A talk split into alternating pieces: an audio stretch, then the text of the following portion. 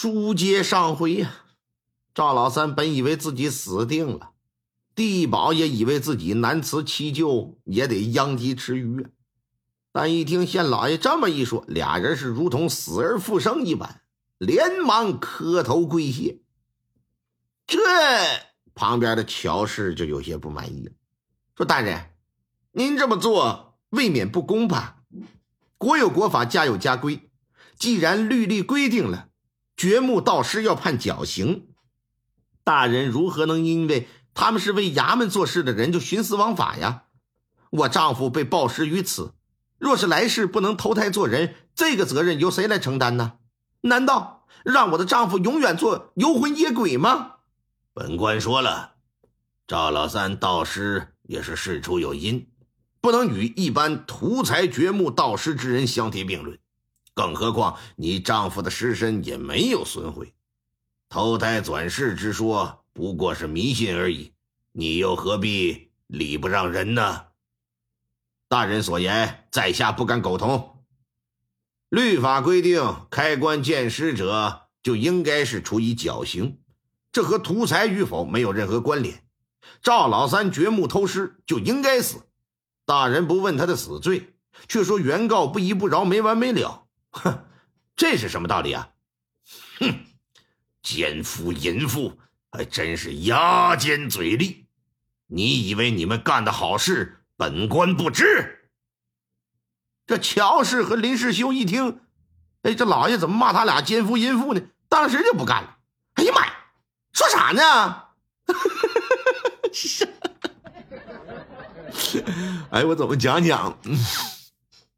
啊，变成东北腔了，对不起啊，这段不给你们掐了，做个做个彩蛋。嗯，说大人呐，你身为朝廷命官，不为民做主，竟然公然袒护为官府做事之人，而且还当众随意辱骂无辜者，你可知你如此行为既有损朝廷颜面，也有损你大人的官威呀？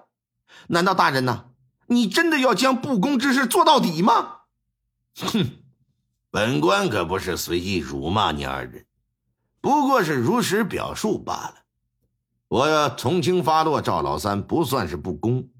可若是轻饶了你们这对合谋害人的凶手，那本官可就枉为朝廷命官了。大人，你这是何话呀？我们什么时候合谋害人了？本官再问你一遍，你丈夫是怎么死的？得了脚长沙而死啊！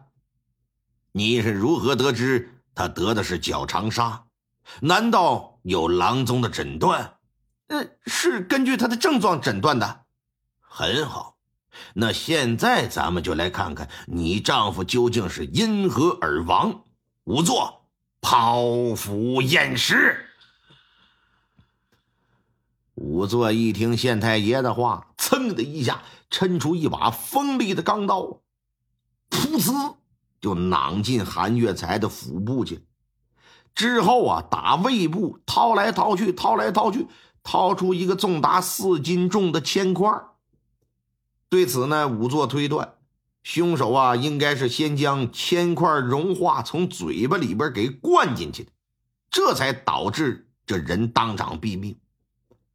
而韩月才之所以会被如此方式杀死，则是因为事先被下了药，啊。为什么这么说呀？因为看到胃部啊还有黄色的物质，应该是麻沸散一类的药。老爷一看，林世修，你既然是乔氏娘家的邻居，今日却出现在此处，苗氏又让你带他打官司，你又当众的维护他，你二人绝非是青梅竹马的邻居那么简单。现如今韩月才死因已查明。可谓是证据确凿啊！你二人最好速速交代，否则别怪本官对你们用刑。这事已至此了，衙役也会看火候。没等老爷说，上来兵帮武四几脚就把这林世修给踹打下去，上去拿着绳子把他和乔氏就给捆了。俩人再次一对视，全都是一副蔫头耷拉脑的丧气模样。他们知道，如果不交代呀，这老爷势必得领回去动刑啊！与其白白受苦，还不如啊赶紧就交了吧。怎么的呢？作为邻居，他俩确实一一小啊啊一把手长起来的，青梅竹马，两小无猜。自从到了青春萌动的年纪，懂得男女之情爱之事之后，俩人就互相喜欢，哎，并且希望有朝一日呢，俩人能成为一对夫妻。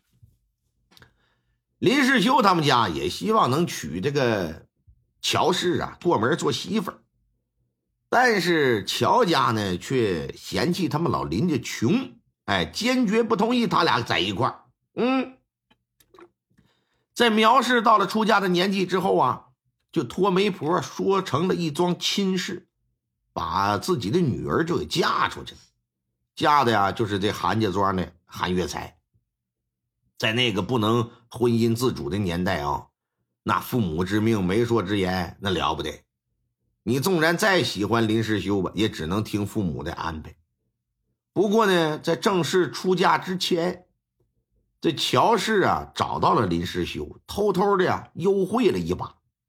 哎，说我这马上要出格子了，以后再见面啊，这可能就困难了。我身为人妻了，哎，这么的吧，也别枉费呀。这些年呐，咱俩花前月下，之前都是摸摸搜搜的，这回咱俩来把真格的吧。我把我这宝贵的第一次送给你啊，送给你个小礼物，什么小礼物啊？和氏璧，哎。转圈嗯，有窟窿，中间有个眼儿，说搁哪呢？你来看，把自己的那层和氏璧就给拿出来了，以表示自己对你的感情嘛。哎，让人就给那和氏璧就给捅咕破了。这边嫁给韩月才之后，这乔氏啊也没有安分守己的过日子，隔三差五就往娘家跑啊，一回就是一个月，甚至俩月都不回来。说是回去看望父母，那都是假的，就是为了和自己的如意情郎啊偷偷的私会。你这一次行两次行，你总这么整，韩月才就不高兴，说你呀以后没事不允许再随便回娘家了，而且表示如果再回去，我跟你一起回去。乔氏一看，那你跟我回去，那我还有自由吗？拉倒吧，我也别回去了，这就不回了。他这边不回了，林世修长时间见不着他，抑制不住内心的思念之苦啊！哎，他就往这韩家庄跑。俩人私会有一回啊，韩月才还撞见了。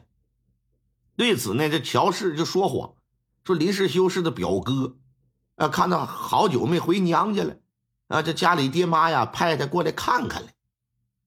那古代也不能说谁家亲戚都认个全呢。韩月才开始啊，还真以为他俩是亲属关系。